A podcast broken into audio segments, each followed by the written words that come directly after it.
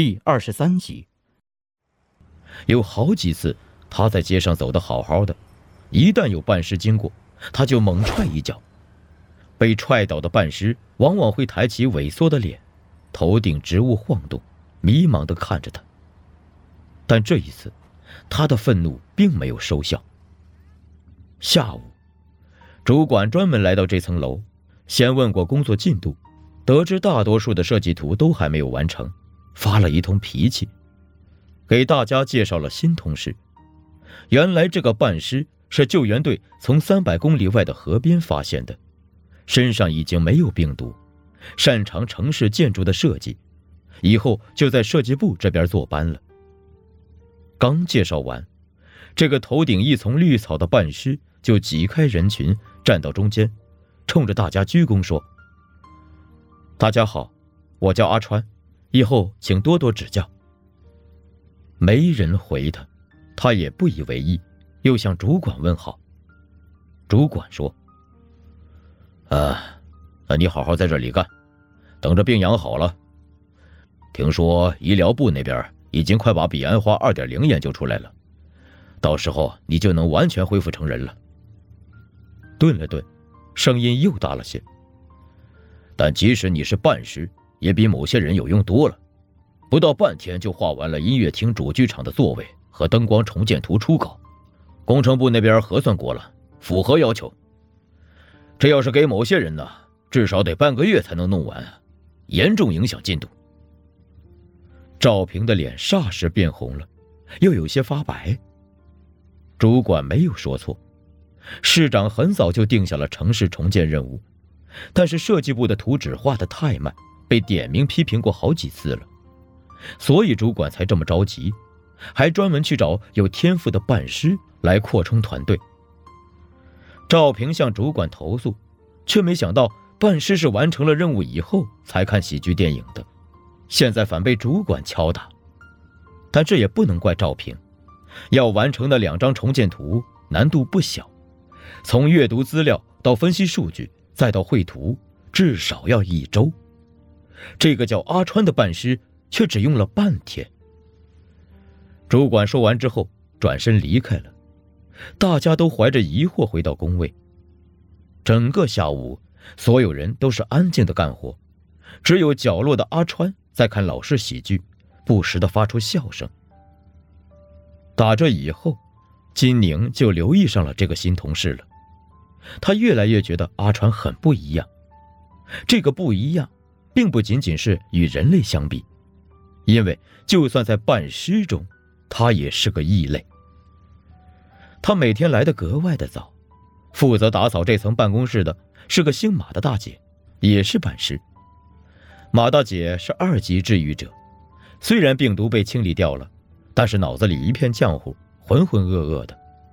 她每天五点就被叫醒，来到办公室打扫，结束后就坐在楼梯口，垂着头在咕哝着什么，有时候还会抹眼泪。一次。金宁发现很多人围在保安室里，进去一瞧，原来是在围观办公室的监控。画面中，阿川刚过五点就来到办公室，先是给每个办公桌上放一个橙子，再跟张大姐一起搞卫生。他们一边打扫，还在一边聊天。但监控的精度不够，听不清内容，只能听到不时传来的笑声。哎。奇了怪了，赵平死死盯着屏幕，皱眉道：“嘿，这马大姐还会笑啊！”打扫完卫生后，马大姐也没有像往常一样去楼梯口坐着，而是蹲在阿川的工位旁继续絮叨，直到办公室的人渐渐来齐了，她才不舍得离开，去打扫别的楼层。他工作完成的特别快。设计部负责城市的修复设计，在废墟基础上重建，比新修要复杂很多。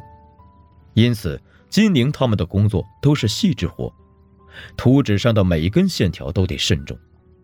但是阿川似乎天生对建筑敏感，打开 CAD，鼠标和键盘咔咔作响，半天就能完成他们一到两周的工作量。做完之后，他就会看喜剧电影。并毫无顾忌地发出笑声。每次他这么做，赵平就恨得牙痒痒的。但偏偏阿川画的图都能在工程部那里过审，他也是无可奈何。还有，阿川即使是不看喜剧，每天也是很开心的样子。这是最奇怪的地方了，一个半尸比人类都开心吗？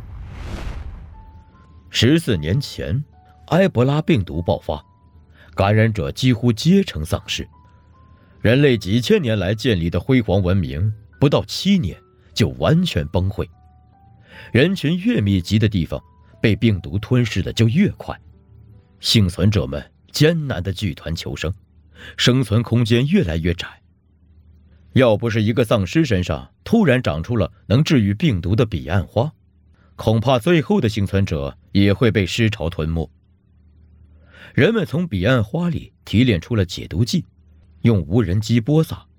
不久后就遏制了病毒。丧尸们逐渐清醒，不再逐血肉而食，身体也从腐烂状态中恢复，有了血色。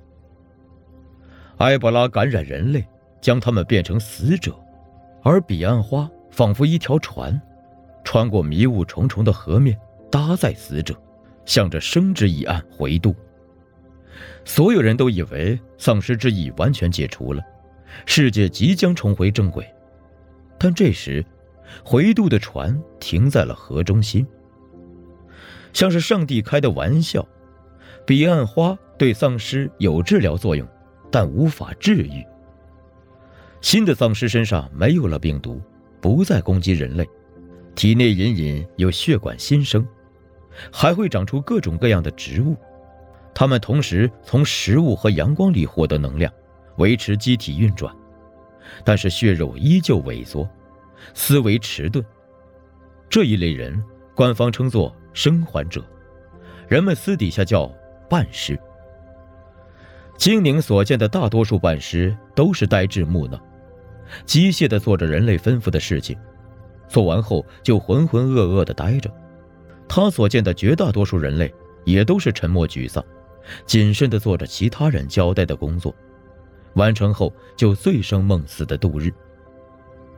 这场浩劫不仅摧毁了文明，也带走了所有人的喜悦。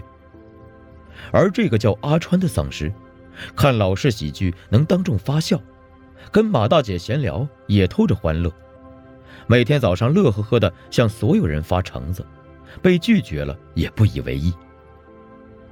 妈的，肯定是脑子被病毒啃坏了。赵平如此评价阿川的乐观。二，这个半尸的脑袋有没有坏？金宁不知道，他知道的是，赵平真的很恨他。一个周末，金宁接到赵平的电话，说是带他去林氏的废墟找唱片。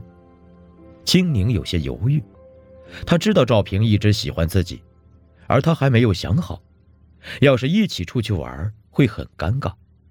但是唱片的诱惑对他而言实在是太大了。好在赵平也察觉到了金宁的顾虑，补充说：“还有安娜和右手哥一起去呢。”安娜和右手哥都是他的同事，前者患有严重的抑郁症，后者在失潮中失去了左手，有他们在，气氛能缓和一些。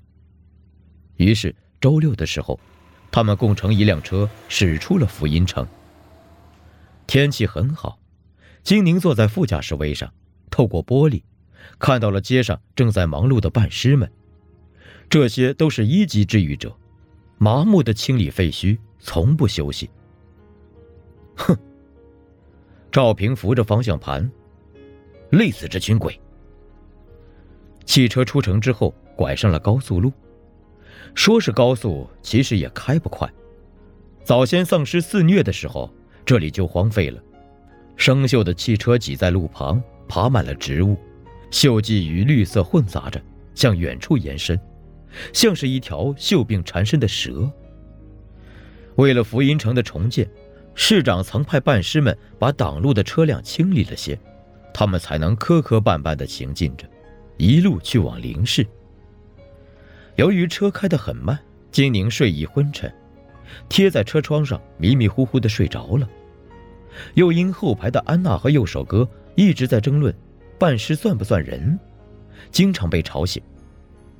等到了林氏，他已经头痛欲裂了，下车蹲在路边，想呕又吐不出东西来。他身后，安娜还在和右手哥争执。说到底，半尸还是人，只是没活过来而已。右手哥用他仅剩的手臂拍了拍裤腿，说：“没活过来，那就是死人。死人不是人，只是一团聚合的有机质而已。你见过哪团有机质会跑会走，还能帮你干活？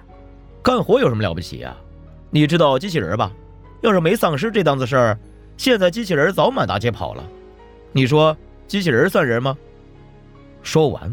他啧啧舌，可惜了，现在这门技术被搞丢了，要重现的话，不知得多少年呢。机器人跟半身还是不能比的，安娜说，但明显有些底气不足，用手轻抚着她自己在手臂上划出的伤疤，